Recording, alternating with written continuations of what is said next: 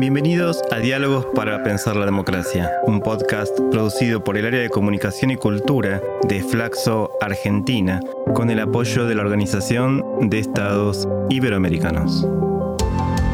En este ciclo vamos a conversar sobre la historia y la experiencia argentina de construcción democrática y los distintos aspectos que la atraviesan.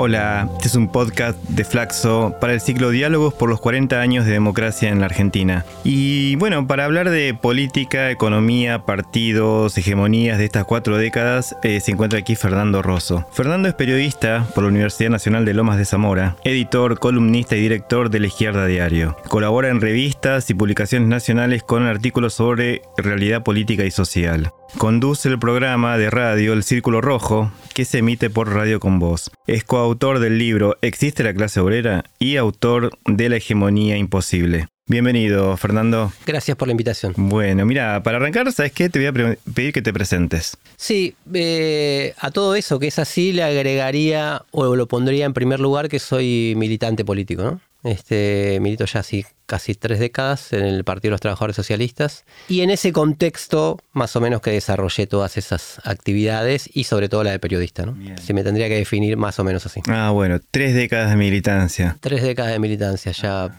Bueno, te voy a llevar un poquito más atrás y preguntarte por el 83, este, por, por lo que has reconstruido, por lo que viste, eh, ¿qué papel jugaba la izquierda en 1983? Eh, recuerdo, bueno, estaba el PC, el MAS, eh, había un sueño revolucionario que todavía estaba vigente, si no me equivoco. Sí, eh, es interesante la pregunta porque creo que la izquierda fue parte del proceso de, eh, del que se beneficiaron todos los partidos políticos, ¿no? O sea, tanto el, peronismo como el radicalismo se llenaron de militancia, de, de afiliados, había, había una efervescencia por eh, hacer política y que tenía que ver también con cómo había sido la caída de la dictadura, ¿no? O sea, que había sido por movilización popular, no había sido tan pactada, una transición tan pactada como por ejemplo fue, pongamos, en Chile, donde, donde el régimen pinochetista que entró en crisis hace poco mm, se mantuvo. Y también estaba el Partido Comunista, estaba el movimiento del socialismo, y me parece que fue parte de, esa, eh, de, ese, de impulso. Eh, creo que ahí, eh, desde el punto de vista político como desde el punto de vista teórico, eh, se planteaba la contradicción de cómo interpretar lo que había pasado, ¿no? Porque obviamente la gente que, militaba seguía pensando en un cambio revolucionario, pero se había eh, vivido una derrota muy importante, ¿no? O sea, este. Alejandro Horowitz, que a mí me gusta mucho la definición que tiene sobre este, sobre este periodo y en general, habla de la democracia de la derrota, ¿no? O sea, este, la democracia que eh, castiga a los militares, eh, pero no a los beneficiarios económicos y sociales del proceso. Y habla de una sociedad que quedó procesada, ¿no? Se pasó de una Argentina de clases, que era la que peleaba en los años 70 y se autopercibía de esa manera, a una Argentina de ciudadanos. En relación a la dictadura, fue un triunfo popular, digamos, que obviamente haber tirado bajo la dictadura, un régimen dictatorial, en relación a cómo venía la sociedad pensándose y el horizonte que buscaba en los años 70, eh, eso quedó mucho más borroso, ¿no? No solamente en la Argentina, sino también en el mundo, ¿no? Sea, este, quizás en Europa de una manera distinta y en Latinoamérica de una manera más sangrienta, pero el horizonte de la revolución como posibilidad, como, este, como perspectiva, eh, para los militantes seguía, pero como, como ideario social estaba mucho más perdido. ¿no? Entonces, esa es la salida contradictoria que tiene la, la, mm, dictadura y creo, creo que habla mucho de la democracia que tenemos hoy. ¿no? Claro, ¿y qué lugar le dejas eh, al partido intransigente? No, creo que fue una expresión también, digo, de, de, parte de la izquierda en el sentido amplio, ¿no? O sea, este, me parece que fue parte de esto, también como el Partido Comunista. Creo que fue, eh, si se quiere, la expresión más de izquierda de esa socialdemocracia que, eh, que expresaba y que quiso expresar a su manera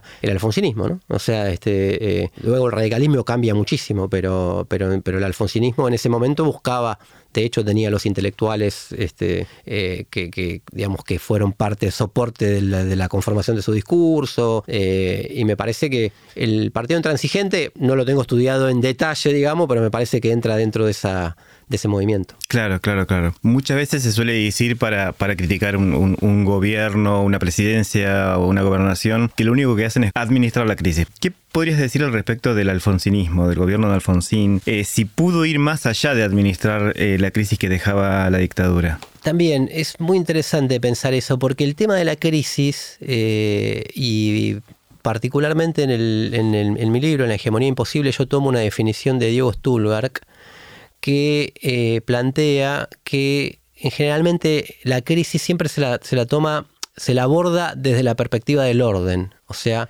no como siempre para administrarla o para este, suturarla, pero no para pensar algo nuevo. Entonces me parece que el gobierno de Alfonsín, y en esto es muy ilustrativo, un libro que se puso de moda porque lo nombró la vicepresidenta Cristina Kirchner y dice que se lo regaló Alberto Fernández y dice que Alberto Fernández no lo leyó, que es este Diario Una temporada en el quinto piso, que es muy impactante eh, cómo la, la presencia cercana de la dictadura y el cuidado de esta democracia con estas formas que definía antes determinaban todo lo que, mucho de lo que se hacía en el, en el terreno de la economía. Eh, es decir, había que aceptar, y esto lo cuenta muy bien Torre, había que aceptar los mandatos del Fondo Monetario, una discusión que tenemos muy presente hoy en la Argentina, porque no podemos poner en riesgo la democracia. Cualquier cuestionamiento ponía en riesgo la democracia, inclusive cualquier mínima discusión con el Fondo Monetario. ¿no? O sea, esta conquista que habíamos tenido de la democracia eh, estaba sobredeterminaba todo lo demás.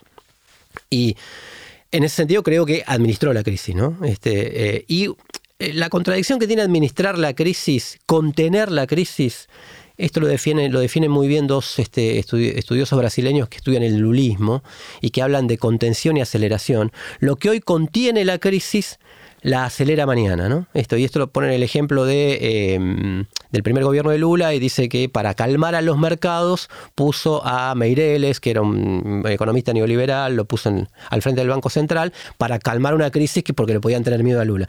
Ese mismo personaje fue después muy protagónico en las propias crisis del PT y en el, en el, en el, en el gobierno de la caída del gobierno de Lula, de Dilma, quiero decir, el golpe contra el gobierno de Dilma. Entonces me parece que esas cuestiones, esos límites que se le ponen a los programas económicos, minan después las propias bases de, lo que se pretende cuidar. La democracia hoy está mucho menos, está cuestionada por muchas cosas, ¿no? O sea, está cuestionada por las derechas, está cuestionada, pero está mucho, muy cuestionada por sus propios fracasos en términos de los números que tenemos hoy, la pobreza. Bueno, pero más allá de que Alfonsín lo haya sucedido otro presidente eh, constitucional elegido, ¿qué pensás de la salida de Alfonsín, que seis meses antes, o sea, es producto de, esta crisis que estamos hablando, eh, pero fue multicausal. ¿Quiénes, digamos, ayudaron a ese final anticipado? Este, ¿Es un caso de hegemonía imposible, tal como vos planteás en el libro? En cierta medida sí, creo que es un, es un caso de... Eh, hay una discusión sobre el concepto de hegemonía, hay cientos de miles de discusiones sobre el concepto de hegemonía, pero hay una interpretación, interpretación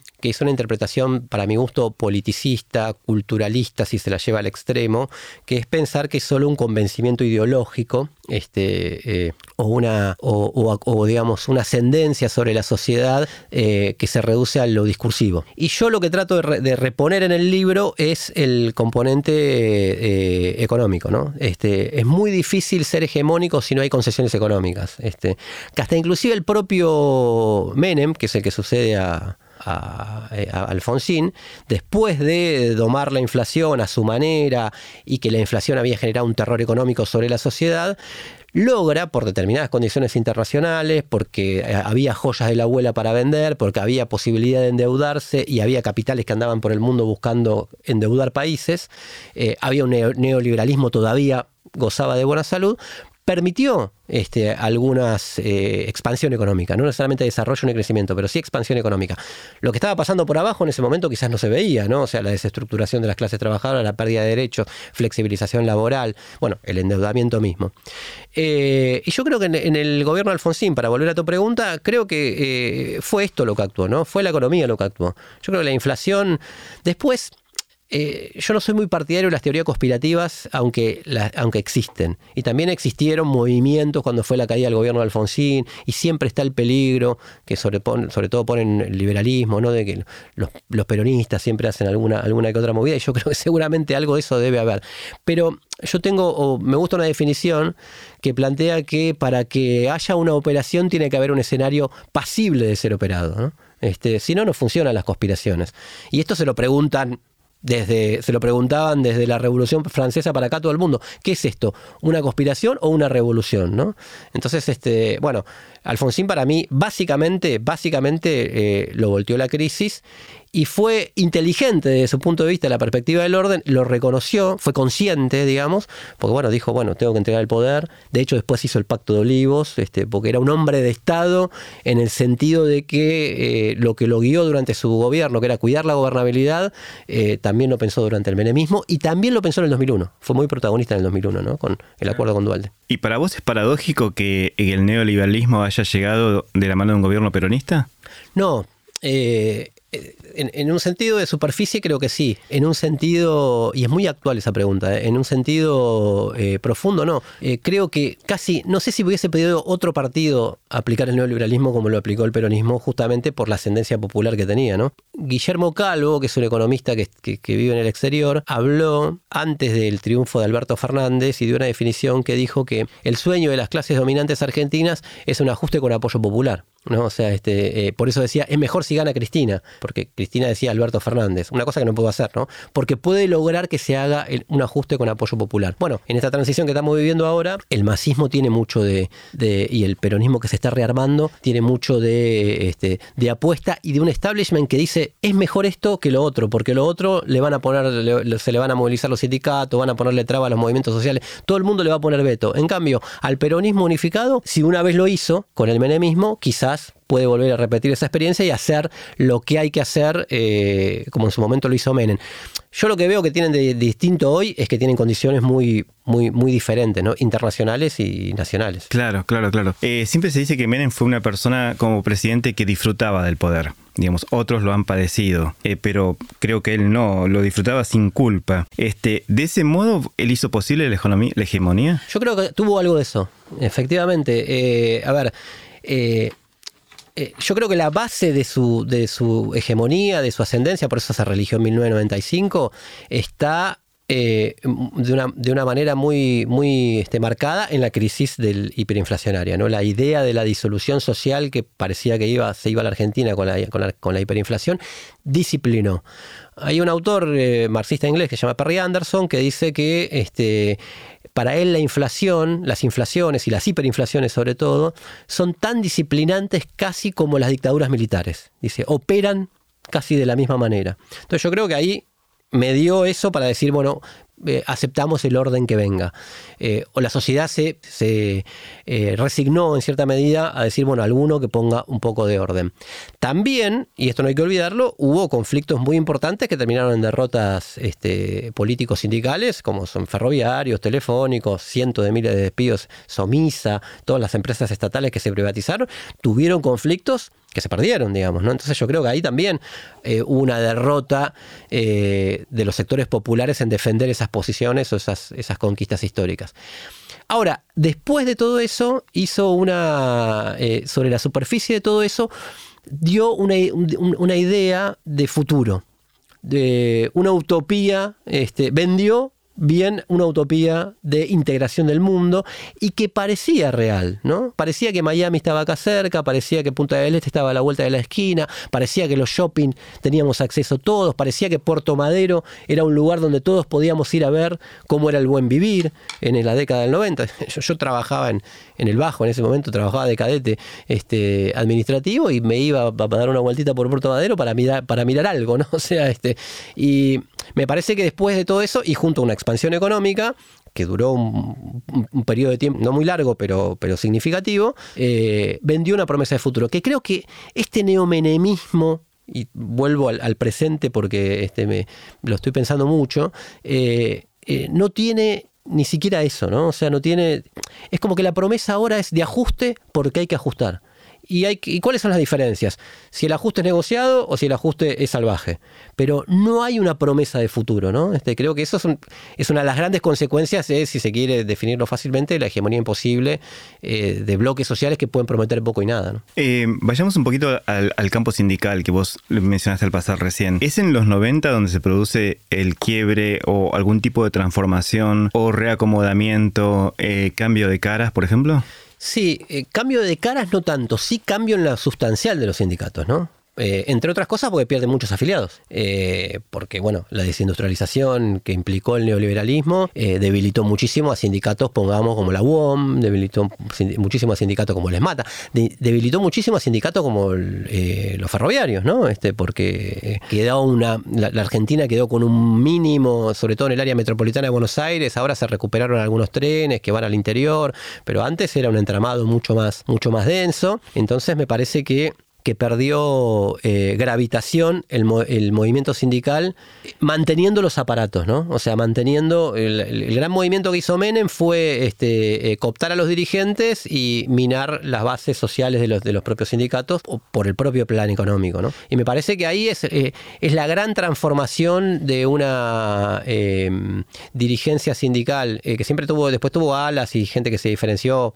pongamos la CTA que surge, pongamos Moyano en los años 90 todo el Moyano en los años 90, pero se da la gran transformación eh, de la burocracia sindical en el sentido tradicional, casi en el sentido walshiano, de, como lo definía Rodolfo Walsh, a una burocracia prácticamente empresaria, ¿no? O sea, este, muy, muy, muy este, amoldada a, la vida burguesa en un sentido, ¿no?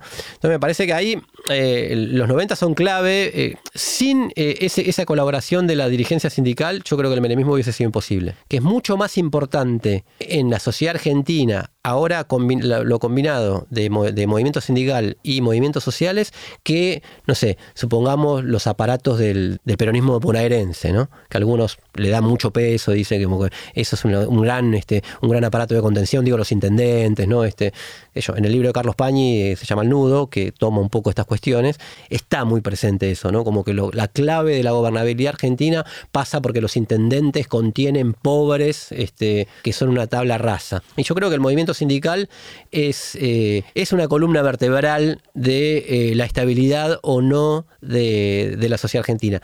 De hecho, y te agrego un asterisco más, en el 2001 y esto lo cuenta Julio Godio, que no, se puede, este, un autor al que no se puede considerar eh, como enemigo de la burocracia sindical, dice que las, las, dirigencias sindicales actuaron mucho en 2001, 2002 para que no se junte eh, el grueso del movimiento obrero ocupado que estaba en las fábricas, que estaba en la zona norte, que había disminuido su poder, pero seguía existiendo, con el movimiento de desocupados, porque si no el 2001 hubiese sido otra cosa, hubiese sido algo mucho más profundo que una revuelta, que fue muy importante, cambió la época en un sentido, pero hubiese sido algo mucho más, más destacado. Quería, quería profundizar esto que acabas de decir respecto del, papel del sindicalismo en la crisis de 2001, este, porque eh, creo que no es tan, tan conocido, tan visible este trabajo de contención o de, o de habilitación de determinadas actitudes de, esta revuelta que acabas de mencionar. Sí, de hecho, eh, esto es muy presente para nosotros, mucho más presente que para mí, digamos, para nuestra generación, mucho más presente que el 83, porque estábamos ahí y nosotros estábamos en la plaza, estábamos este, en los días posteriores, todos los viernes, me acuerdo que eran fue como fueron como meses de ir todos los viernes a Plaza de Mayo. Al viernes siguiente fue interesante después del 19-20 porque fue este, la caída de Rodríguez A, o sea, esa, locura de cinco presidentes que caían y ninguno podía quedar. Eh, pero teníamos noticias de que en las fábricas eh, había gente que quería ir a la plaza, digamos, ¿no? Este, que, se quería movilizar hacia la plaza y que preguntaban a sus sindicatos por qué. Entonces digo, en términos numéricos, en términos de, peso gravitante, eh, obviamente había mucho menos trabajadores industriales de lo que tradicionalmente hubo en la Argentina, pero existían las mismas fábricas que están hoy, Ford, Volkswagen, Kraft era en ese momento, era Terrabus si se quiere, ahora es Clafo Mondelez, eh, muchas de las fábricas químicas estaban en la zona norte. Eh, los trabajadores estatales, eh, nucleados en la CTA de la salud pública, de la educación pública, estaban presentes. Sin embargo, como movimiento, no, no, no los vimos en la plaza. ¿Y por qué, por qué no los vimos? ¿Porque no querían o porque nadie los convocó? Probablemente una combinación un poco de las dos cosas, ¿no? Pero, pero si se quiere, el, el, ¿dónde, ¿dónde, tenían que estar los dirigentes sindicales argentinos el 20 de diciembre del 2001? En la Plaza de Mayo, si no estaban, ¿en qué otro lugar podían estar? ¿no? Entonces me parece que ahí actuó mucho el aparato político, eh, la, considerarse eh, eh, pilares fundamentales de la gobernabilidad que es este que es una definición de Martín Sivak, ¿no? que es pilares fundamentales de la gobernabilidad. Y en ese momento tuvieron la ética de la responsabilidad en términos eh, beberianos, eh, que eh, mucho más que por la ética de la convicción, porque ¿qué otra convicción podía tener los dirigentes sindicales que durante la década del 90 habían visto perder puestos de trabajo, perder salario, tener una desocupación que en ese momento era del 25%, si no era con bueno, esos movimientos piqueteros, los jóvenes plebeyos o de clase media que estaban, que estaban combatiendo en Plaza de Mayo. Entonces me parece que definir al 2001 por lo que le faltó este, que es un poco lo, en algún capitulito del libro está abordado esa cuestión, eh, me parece que es interesante para ver qué posibilidades habrían también en ese momento. Estamos hablando del 2001 y, eso implica también hablar del, fracaso del gobierno de la Alianza, eh, que era una coalición que hasta ese momento, eh, por lo menos en, democracia, solamente había habido algunas uniones, pero no, no esta idea, digamos, de dos grandes, o sí, dos grandes partidos, Frepaso y UCR, que se unen para eh, las elecciones. Esto también va a condicionar un poco el futuro de las coaliciones. Ahora eh, tenemos a Juntos por el Cambio, pero en ese momento parecía como que volvamos a los partidos, o sea, como había crisis de los partidos, pero también la coalición había fracasado. Sí, fue la primera gran coalición, es verdad, este, y hoy todo el mundo la recuerda eh, como, como, como, la primera experiencia. Yo creo que era la manifestación, ya empezaba la, esta esta frase que se hizo un cliché este, en el último tiempo, que es con tal no se puede, pero sin tal, con tal no alcanza, pero sin tal no se puede. Bueno, los partidos empezaban a mostrar eso, ¿no? Este, eh, Juan Carlos Torre dice que en el 2001 eh, habla de huérfanos de la política de partido, ¿no? Y que el fracaso de la, de, alianza dejó a todos los sectores medios, y sobre el fracaso de la, de alianza y en su centro el radicalismo, dejó a los sectores medios sin representación política. Y que esa representación política la vino a ocupar después el PRO, que los arrastró mucho más a la derecha, ¿no? el PRO le roba le, roba los representados al radicalismo y los conduce hacia una más de derecha. Después el radicalismo va hacia ese mismo lugar en Gualeguaychú, en la famosa convención de Gualeguaychú, eh, antes de que se forme la Alianza Cambiemos, eh, y eh, se suma ya como una colectora de, del PRO. Este, ahora, el peronismo había mantenido su unidad como partido. Y lo que se pregunta Torre, que a mí me parece interesante en el 2015, es si no le llegó al peronismo su 2001. Y esto digo, doy toda esta vuelta porque tiene que ver con, tu pregunta, que yo creo que eh, la, crisis de los partidos tradicionales, el peronismo que más o menos representaba al mundo popular con la columna vertebral del movimiento obrero organizado, y el radicalismo que en general representaba a las clases medias, al mundo agrario, etcétera, este, entraron en crisis porque entraron en crisis sus bases sociales.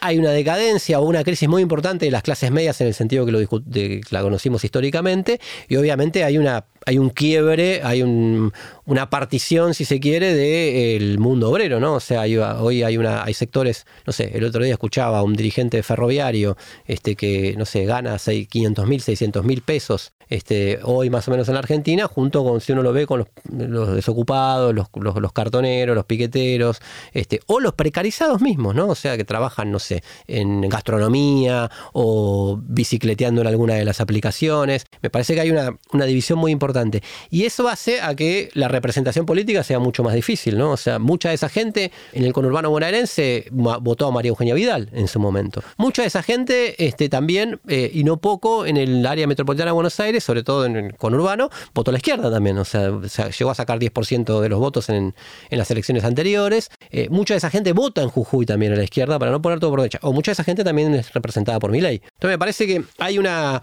eh, hay una crisis social eh, hay una reconfiguración muy importante de las clases trabajadoras que no dejan de ser clases trabajadoras porque siguen teniendo la condición de vender su fuerza de trabajo para poder sobrevivir, y eso es lo, que lo define como trabajador, pero su autopercepción es muy distinta al trabajador del siglo XX que terminó identificado con el peronismo. Entonces yo creo que ahí, en, esa, en ese universo movedizo todavía que se está reconfigurando y que está cambiando, eh, eh, eh, es donde se explica la crisis y la representación política del peronismo, también la, del, este, la de la Alianza Cambiemos y la necesidad de coaliciones, porque cada uno representa cada vez menos. Entonces nos tenemos que juntar y a la vez en la coalición misma está el, origen de la próxima crisis, ¿no? Este, ¿Por qué nos vamos a pelear después? Porque para darle respuesta a nuestro electorado. Ahora, como parte eh, antes, durante y después de esta crisis de representación política, tanto de partidos como de sindicatos, va creciendo y con mucha fuerza el tema de los movimientos sociales. Eh, movimientos que aún hoy persisten, algunos fueron asociados o cooptados por partidos políticos, pero otros todavía tienen un papel importante en el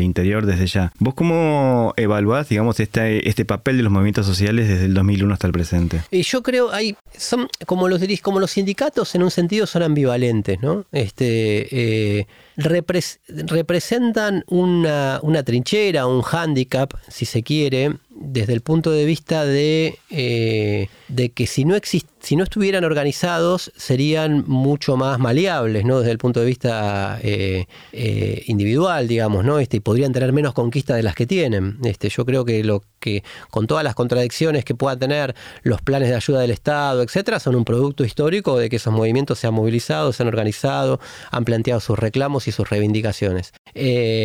ahora, y, vuelvo a citar nuevamente a Torre. Torre lo llamó, que es una persona que hoy está muy, mucho más a la, a la derecha de lo que estuvo históricamente, se formó con los gramscianos argentinos, este, con Pancho Aricó en su momento, hoy tiene otra mirada, pero lo fascina un poco ese mundo, ese mundo popular. Escribió sobre el movimiento del peronismo y dice, le decía en un programa de televisión, vos fíjate que hoy tenemos, lo que tenemos en Argentina es algo inédito, tenemos pobres en movimiento. O sea, es tan fuerte la tradición sindical en la Argentina que hasta los trabajadores que no tienen patrón, que salieron de la fábrica, que salieron de las empresas, se organizan de modo sindical.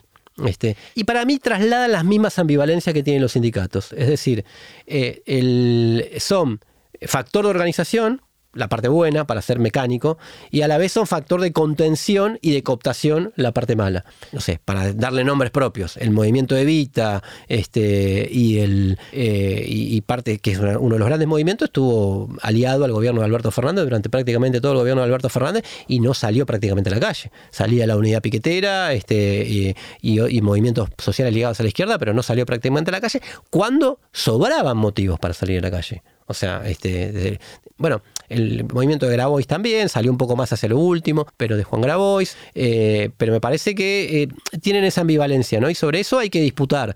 Eh, yo creo que en general, desde el pensamiento más liberal, se dice es un, son este, organizaciones que administran el pobrismo y no se ven ninguna de las contradicciones que tiene.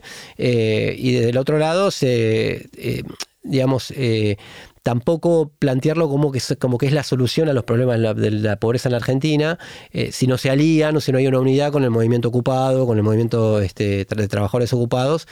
¿Cómo se reconfigura la unidad de las clases trabajadoras en la Argentina? Creo que eso es lo que está planteado eh, como, como problema, porque bueno, individualmente, evidentemente, cada uno puede solucionar algún pequeño problema, pero el gran drama de la Argentina no se soluciona. Yo lo veo un poco así, ¿no? Estamos yendo y viniendo alrededor del 2001 eh, y bueno, si bien ya hace 22 años que ha ocurrido, cada vez que llegamos a octubre, noviembre, hablamos del 2001. Eh, ¿Por qué sigue siendo un fantasma? Yo creo que... Eh, en cierta medida creo que sigue siendo un fantasma porque la crisis es crónica, ¿no? O sea, porque no no se soluciona como no, tiene una solución de fondo. Ahora, también se reactualiza. En diciembre de 2017, eh, cuando fueron las reformas, las movilizaciones contra la reforma previsional de Macri, de la que ellos hablan de los 17 toneladas de piedras, etc., eh, ahí se dio un, un movimiento que casi tomó una ribetes revueltistas, digamos, ¿no? También en la plaza del Congreso, enfrentamientos, represión, pero sobre todo se dio un, yo lo pongo en el libro, el ruido maldito del país pequeño burgués, que lo asustó mucho a Macri, que fue eh, eh, a la noche de, de, de esas jornadas, ¿no? Y me parece que em, la crisis de representación política, por la pregunta que vos me hacías antes también, por la forma coalicional, por la emergencia de liderazgos muy débiles, está como siempre latente eh, el que se vayan todos, ¿no? Bajo distintas formas. Eh, Milei, Javier Milei en cierta medida es una forma de decir que se vayan todos, ¿no? Es un vehículo que adopta una parte de la sociedad para decir me cansaron todos, ¿no? Es una actualización por derecha, si se quiere, de, eh, del 2001. El PRO, el kirchnerismo y el PRO fueron dos productos también del 2001, ¿no? Este, y, en ellos habita algo de eso. Eh, el PRO, ¿qué narrativa tenía? Y esto lo trabaja muy bien Gabriel Bomaro y en todos sus libros, ¿no? ¿Qué narrativa tenía? Eh, ustedes se cansaron, esta sociedad se cansó de la política, nosotros venimos de otro lado, venimos de la racionalidad empresarial, venimos de otra cosa y vamos a solucionar los problemas que la política no puede solucionar, ¿no? Eh, y el kirchnerismo dijo, nosotros no tenemos nada, al principio no tenemos nada que ver con el peronismo, este, de hecho no pongan la marcha en, los actos, nosotros venimos del sur, somos pingüinos, tenemos otra, este, otra impronta, somos outsiders en cierta medida, eh, y también se mostraron como lo nuevo, ¿no? este, como algo distinto. Después tuvieron que terminar recostados sobre la política tradicional. El kirchnerismo con el peronismo, ya en 2008-2009 empieza una alianza fuerte y ahora, ni hablar, este, eh, eh, con Alberto Fernández fueron a buscar, digamos, después de casi 20 años se fue a buscar del reinado de estos que venían por afuera, se fue a buscar a un hombre que está en el centro de la operación política, de la, de, la, de eh, a un operador político que era Alberto Fernández, ¿no? Y ahora se va a buscar a Massa que es, este, eh, es algo muy parecido, ¿no? O sea, este, es un hombre de la poli si hay algo, si hay alguien que se lo pueda definir así, y con todas las ambivalencias que tenga la, definición como casta, es este eh, eh, Sergio Massa, ¿no? O sea, pasó de la UCD, pasó por el menemismo, hizo el Frente Renovador, fue kirchnerista, fue dualdista, fue, anti, fue antidualdista, bueno, del 2013 fue antikirchnerista, formó la amplia avenida del medio y que algunos este, la calificaron como la amplia rotonda del medio, ¿no? Porque se fue de Cristina y terminó en Cristina. O sea, alguien que sea casta, casta. Pero lo que quiero decir es que habita en, que eh, la política no soluciona los problemas de la sociedad, este, obviamente, y, siempre está ese fantasma de eh, la antipolítica presente que se manifiestan de distinta manera. A veces en la calle, a veces con el grito rabioso de un Milley o a veces de otra manera, ¿no? Me parece que por eso pervive en cierta medida. Tuvimos unas elecciones este, un poco raras en 2003, ¿no? O sea, el ganador estrictamente fue Carlos Menem. No se presenta a la segunda vuelta. Y eh, con pocos votos, digamos, este, Néstor Kirchner asume la presidencia. Eh, en poco tiempo podríamos decir que fue alguien que, construyó poder. ¿Cómo hizo para construir poder, para armar este, al partido y también para, justamente, para consolidar una hegemonía? Bueno, yo creo que ahí hay es, eh, también es muy interesante ese periodo. yo yo creo que eh, supo arbitrar en el 2001, en el post-2001, para sus propios intereses supo dialogar con esa sociedad levantisca que existía y supo aprovecharse también de eso para no sé, por ejemplo, negociar algunas cosas con, los, con el Fondo Monetario. Lo había hecho Dualde ya, ¿no? Este, eh, uno se sienta en la mesa con el Fondo Monetario o con otros organismos o acreedores y le dice, mira, yo tengo toda la sociedad esta que está así, ustedes eligen, digamos, ¿no? O sea, yo me imagino, ¿no? Este, eh, uno fantasea cómo es, y yo tengo esta sociedad que está así, ustedes se nos aprietan más, explota todo y los muertos no le pueden pagar a nadie, como dijo, los muertos no pagan las deudas, le, dijo el propio Kirchner. Yo creo que políticamente supo arbitrar este, eh, en ese sentido incorporó a movimientos sociales, cambió la agenda política, o sea, eh, hizo una guerra o un, enfrentamiento con la Corte Suprema que era como la máxima expresión de lo menemista, este, eh, la, Corte de la mayoría automática, fue a rescatar banderas de los años 70 y hacer como un bypass desde los 70 hasta el 2001, este, eh, diciendo vamos a continuar por otros medios aquello, lo que aquella generación diezmada,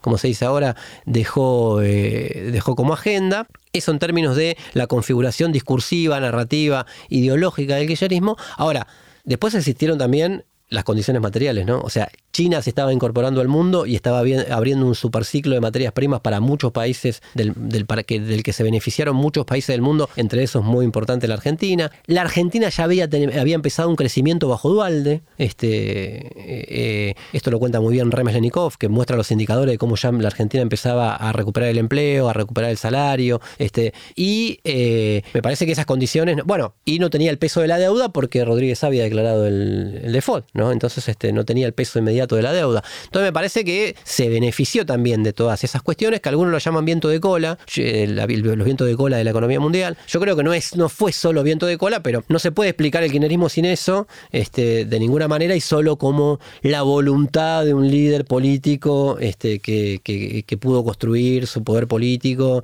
y, cambiar la agenda, etc. Yo me acuerdo que, eh, no, esto no en defensa de Alberto Fernández, pero cuando empezaba la gestión de Alberto Fernández, desde el kirchnerismo y sobre todo desde la izquierda kirchnerista, decía, ¿por qué no es Néstor? ¿no? Este, Néstor en esta situación hubiese hecho otra cosa. Néstor fue más decidido. Néstor hubiese expropiado Vicentín, para decir algo, ¿no? Y en realidad Alberto Fernández tenía condiciones muy distintas de la de Néstor Kirchner. No tenía un país levantado, tenía un país más bien pacificado, si se quiere, por la propia obra del kirchnerismo, ¿no? En ese sentido a mí me gusta definirlo siempre como partido del orden. Este siempre es el partido, eh, antes que nada es el partido del orden. Lo fue con el propio peronismo en el 45, y esto lo cuenta muy bien, eh, lo dice abiertamente muy bien Perón en el famoso discurso de la Bolsa de Comercio de 1944, en el cual le dice a los empresarios, muchachos, yo conozco lo que son los fines de las guerras, yo estuve en Europa, cuando hay, cuando terminan las guerras, los obreros eh, hacen mucho, hacen mucho lío. En cambio, si ustedes dan algunas concesiones, este, quizás pueden mantener, no pueden perder todo. Y ahí estaba como una matriz, ¿no? Este, y en el post-2001, eh, eh, Néstor Kirchner también se lo dice a un periodista.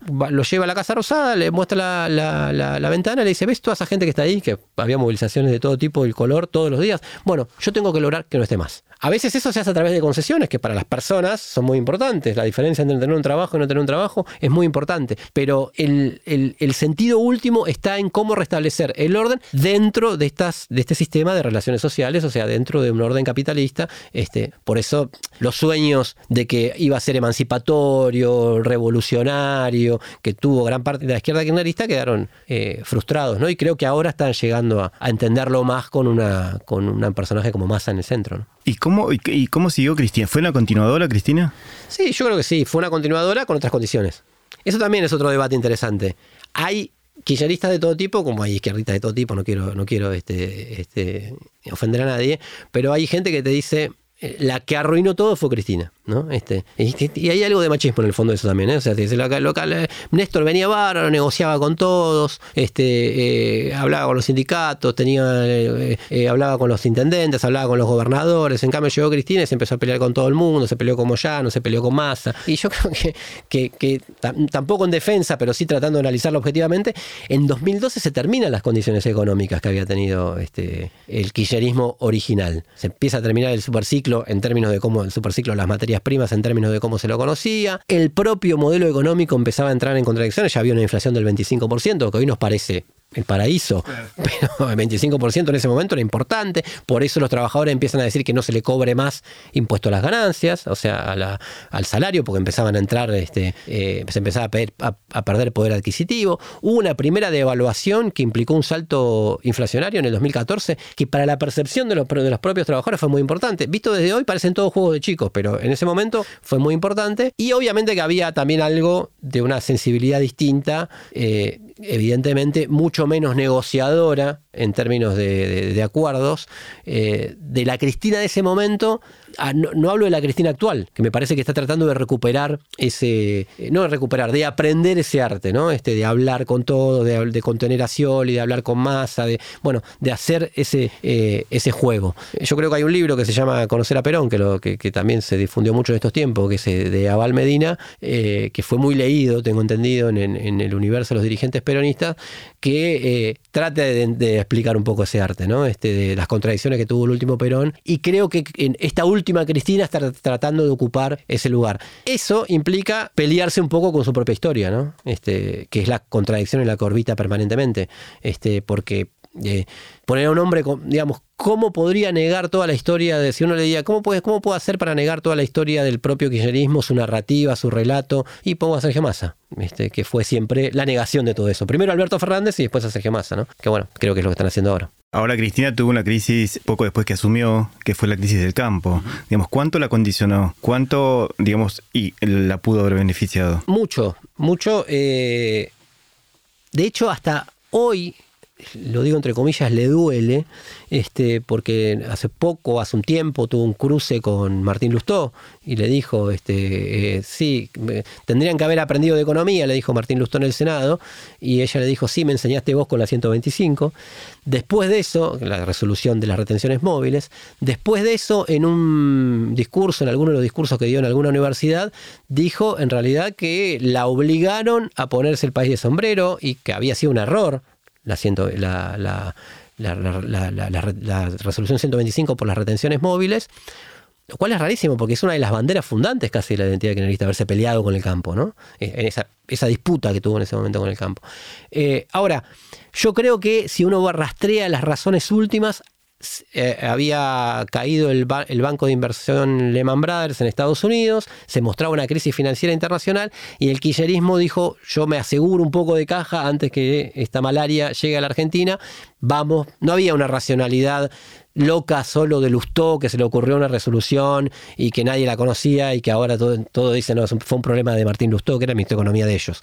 Eh, para mí había una intención de decir, quiero asegurarme eh, eh, caja en el sentido duro, digamos, eh, para, para, para, para, paliar la crisis que se va a venir, que se vino, de hecho en 2009, y por eso son fueron derrotados en las elecciones, este, y eh, marcó. Pero no solamente marcó también desde el punto de vista económico, sino que dio nacimiento, yo creo que ahí está el nacimiento callejero, que como todo en la Argentina nace de las calles, de, eh, del fortalecimiento del PRO y de Cambiemos, ¿no? O sea, este, todo ese sector social fue el que después se fue armando y haciéndose anti, anti, anti, anti, antikirchnerista sobre todo, y terminó siendo la base social. Yo creo que el triunfo de 2015 nace en el 2008, en cierta medida, eh, por este país de la hegemonía imposible, ¿no? Porque ese, ese eh, sector social agrario, eh, que es el sector más productivo de la Argentina en términos de que el que produce divisas y exporta al mundo, si quiere llevar su programa hasta el final, tiene que deshacerse de la provincia de Buenos Aires y tiene que,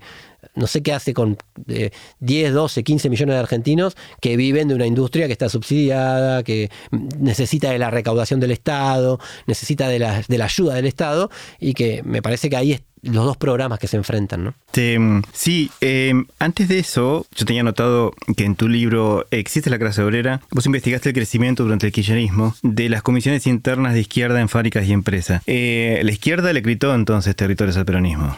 En ese contexto, sí, en el, fue un fenómeno que se extendió en ese momento, algunos fueron derrotados, otros siguen como delegados, no sé desde eh, el, peso de la izquierda sindical en la industria de la alimentación, con o sin comisiones internas sigue siendo importante, el peso de los trabajadores del subte, este, em, del que empezó con un cuerpo delegado, después se transformó en un eh, en un sindicato, porque la UTA no les permitía hacer prácticamente nada, entre, el sindicalismo docente, e inclusive en eh, los trabajadores rurales del Huatre en Tucumán o en, los ingenios de Jujuy.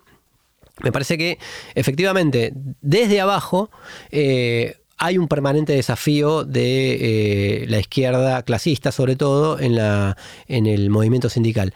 Em, y, ahí va, un problema eh, con, una, con una perspectiva o con una tarea medio difícil, ¿no? Que esto tiene que ver con lo que logró el peronismo o lo que impulsó el peronismo históricamente, que es la estatización de los sindicatos, ¿no?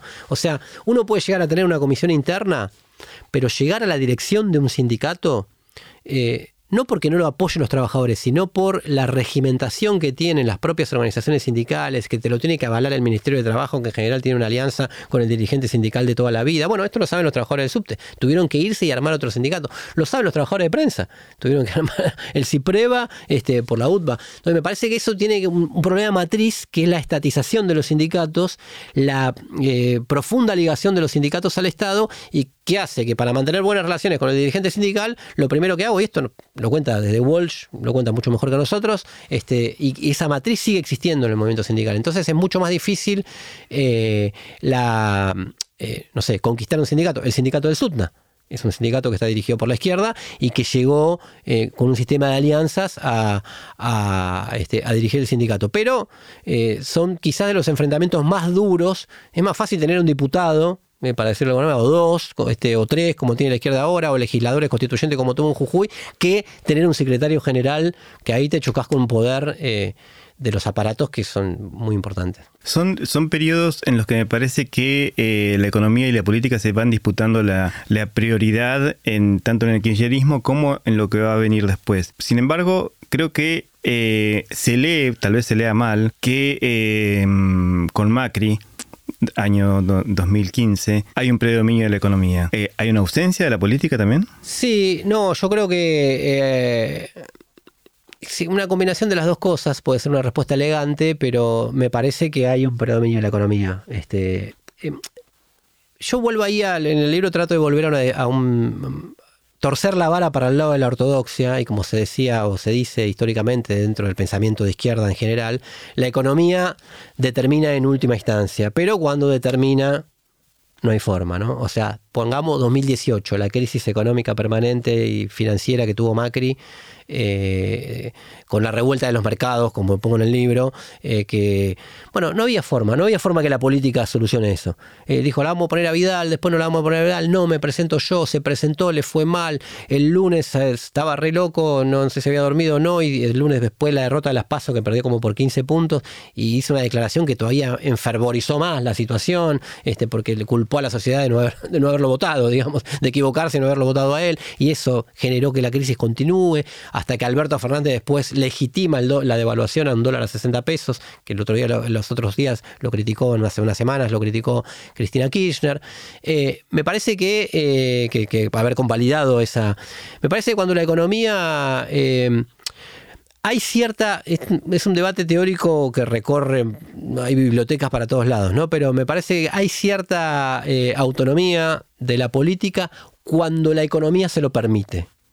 Eh, cuando la economía eh, estalla o entra en una crisis muy importante, eh, excepto mantener la gobernabilidad, es poco lo que la política puede hacer. Y hay una definición, y acá me vuelvo completamente ortodoxo de Lenin, que dice que la, en realidad la política es economía concentrada.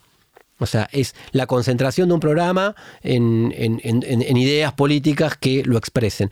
Y creo que esa relación es, es más o menos como se expresa en la realidad. Y si uno ve la historia del gobierno de Alfonsín, la historia del gobierno de, de, la Rúa, eh, eh, de la Rúa, antes de ser de la Rúa, el de la Rúa que nosotros conocemos y el que ahora nos muestran las series, etcétera, era considerado un hombre de Estado. Este era uno que había gestionado, de lo más serio del radicalismo, que tenía una amplia trayectoria de gestión. Era un hombre como que. y sin embargo, después se convirtió en de la Rúa, ¿no? O sea, eh, y me parece que eso, la economía tiene mucho que ver con eso.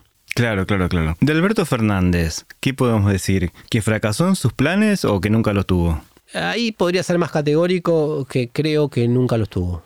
Creo que nunca los tuvo. Creo que fue un gestor de la unidad peronista, un árbitro, si se quiere, un hombre que no tuvo, que eso es la diferencia de masa, este, un hombre que no tuvo no tenía votos propios, ¿no? O sea, no tenía un. nunca había gestionado ni siquiera una intendencia, que ya es una cosa importante. No tenía experiencia de gestión. No era un líder, era más un árbitro un líder, no era un líder. Quizás adoptó alguna forma de liderazgo cuando fue la situación extraordinaria de la pandemia, ¿no? Entonces, este, que, ahí logró como ese, el tridente con Axel Kisilov y Horacio Rodríguez Larreta. Y, pero bueno, era una situación muy, a lo más parecía una situación extraordinaria, una catástrofe. Entonces me parece que ahí es como que quedó al frente, pero duró lo que nada. Eh, y me parece que no. las ideas generales sí. O sea, era, hay que reparar el daño de Macri, esa fue la promesa del Frente de Todos, hay que reparar el daño que tuvimos durante el gobierno Macri, que era básicamente el empobrecimiento y la caída del salario real, este, que eh, eh, hay que encender la economía. Eran frases que son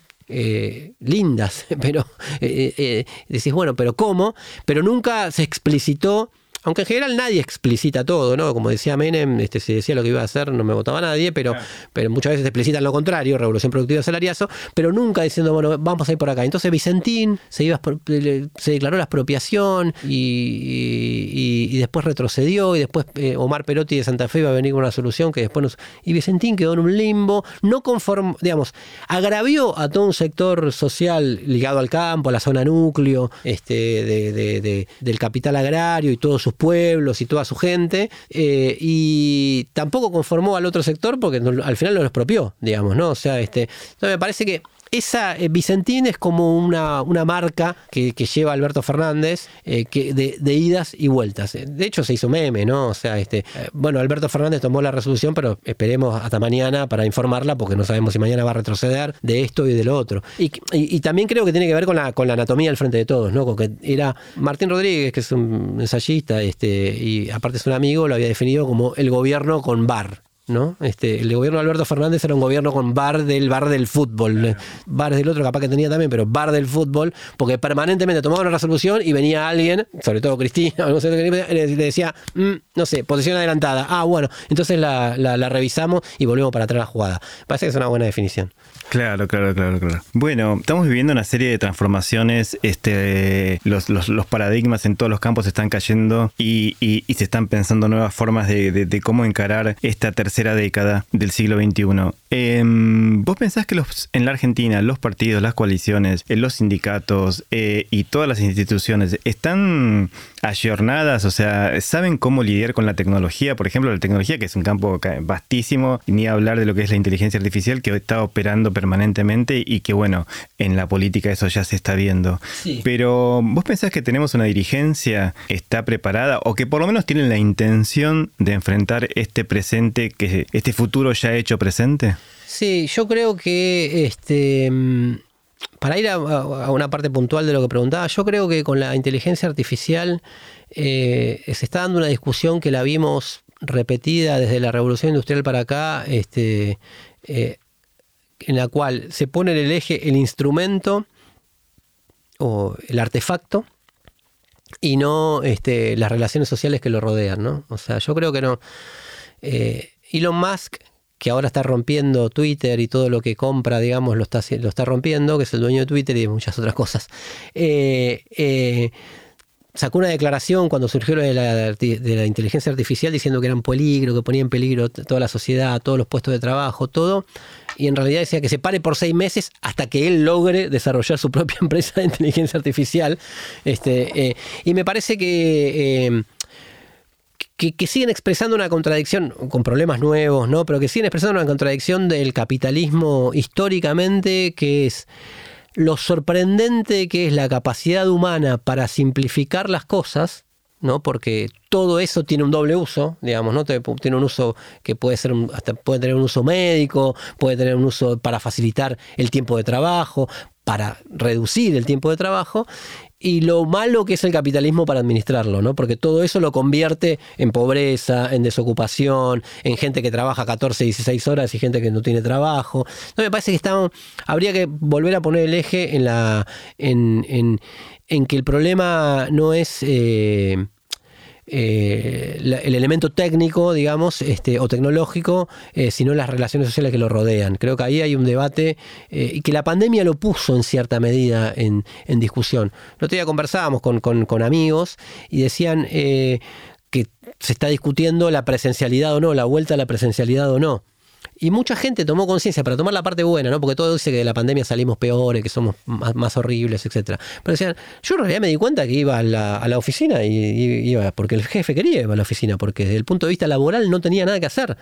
todo lo que al principio de la pandemia era, me están cargando el trabajo en mi casa, no puedo diferenciar trabajo todo lo que conocemos, ¿no? De lo que es la vida normal, este, estoy poniendo yo los instrumentos, mi computadora, mi café, mi electricidad, etcétera, que eran las primeras discusiones. Ahora lo quieren hacer volver a la oficina te dicen, no, porque yo iba, este, y estaba cinco o seis horas que no hacía nada, este, y en realidad el trabajo ya lo hacía. Entonces me parece que la noción del tiempo este, eh, plantea, puso en discusión, no solamente en Argentina, sino en el mundo, una, idea buena que es, por ejemplo, la necesidad de reducir la, jornada laboral este, y que eso puede mejorar todo. Es una bandera que tiene la izquierda particularmente y que me parece que es una discusión este, eh, interesante eh, para, pensar en la Argentina y para pensar en el mundo. Eh, yo creo que alrededor de la dirigencia política, yo creo que, particularmente la dirigencia política argentina, la dirigencia tradicional, yo creo que no le ha encontrado la vuelta y es muy difícil que se la encuentre sin lograr una reestructuración eh, del sistema capitalista argentino al nivel de lo que fue la reestructuración menemista.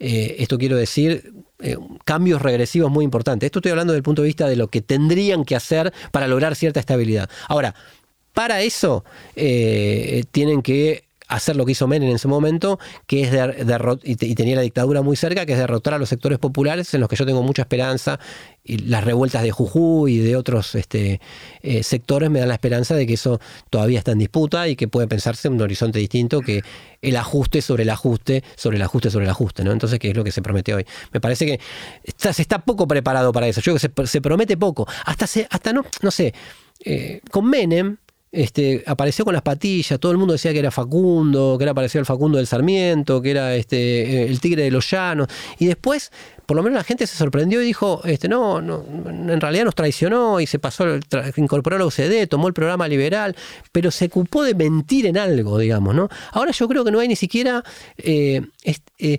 eh, promesa de futuro, o sea, algo, este, algo que se parezca a decir, después de esto, revolución productiva y salariazo. No, es los argentinos estamos acostumbrados a vivir por arriba de nuestras posibilidades y debemos ajustarnos a lo, que la realidad nos, este, nos impone. Lo cual no es, no es ninguna, este, no enamora a nadie, digamos, ¿no? Este, que te digan eso. Entonces me parece que eso está abriendo por derecha y por izquierda está abriendo eh, nuevas formas de pensar, nuevas broncas, eh, que, en ese sentido la parte buena es que abren el horizonte a pensar otras cosas. Bueno, para terminar, quería hacer un juego con el nombre de tu programa, El Círculo Rojo. Entonces pedirte dos cosas breves. Una es que nos digas qué es el Círculo Rojo y otra es qué poder real tiene hoy el Círculo Rojo. Sí. Eh... El Círculo Rojo es un muy buen programa que se hace por Radio con Voz, este, eh, no, pero eh, lo jugamos, en ese momento lo había, lo había planteado Macri, eh, y yo, la definición que a mí más me cierra es que es va desde los empresarios, sobre todo, como un, eje, hasta los sectores politizados, el establishment, el periodismo. Si se quiere, el Círculo Rojo fue una precuela de lo que después Milei llamó casta, me parece a mí sin darle ninguna forma, ¿no? Este, o sea, como eso, todos los que traban el desarrollo de una Argentina que si no tuviera todo eso sería, este, porque Macri hasta, hasta Macri en algún momento fue anti, anti algunos empresarios, ¿no? Decían los empresarios tienen que dejar de poner trabas, etcétera. Eh, eh, yo, digamos, eh, para jugar con un programa de radio o para escribir en términos periodísticos, eh, yo creo que es, bueno plantearlo, pero yo creo que el gran, el gran drama argentino está en sus clases dominantes, ¿no? O sea, me parece que eh, tiene clases dominantes que cada vez, no sé si alguna vez lo fueron, pero que cada vez son menos dirigentes, y que esto tiene que ver con la cuestión de la hegemonía, ¿no? Este, el círculo rojo el núcleo duro del círculo rojo son las clases dominantes que cada vez dominan más y dirigen menos. Este, eh, porque cada vez quieren imponer, eh, y de hecho las coaliciones toman esos programas, eh, hoy hay un consenso prácticamente común en que solo se puede ajustar lo que decía antes, y, se ocupan menos en cautivar por decir, bueno, yo prometo este futuro. En el siglo XIX, principio del siglo XX, algunos decían, bueno, con esto vamos a salir, a vamos a sacar a la Argentina, la vamos a transformar en aquello. Este, Hoy no. Eh, hoy es un reto, un, reto del círculo rojo y sobre todo las clases dominantes permanentemente a la Argentina que vive cien mil veces peor que ellos por los privilegios que tiene. Y es una situación un poco, un poco delirante. Fernando, muchísimas gracias por esta conversación, por esta radiografía conflictiva de nuestro país. Y muchas gracias por participar de este podcast de Flaxo, de los diálogos por los 40 años de democracia en la Argentina. No, gracias a vos y me sentí muy cómodo, la verdad.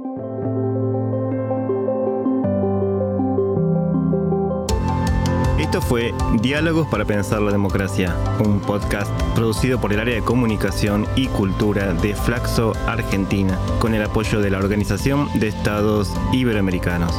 Soy Héctor Pavón y los espero en el próximo encuentro.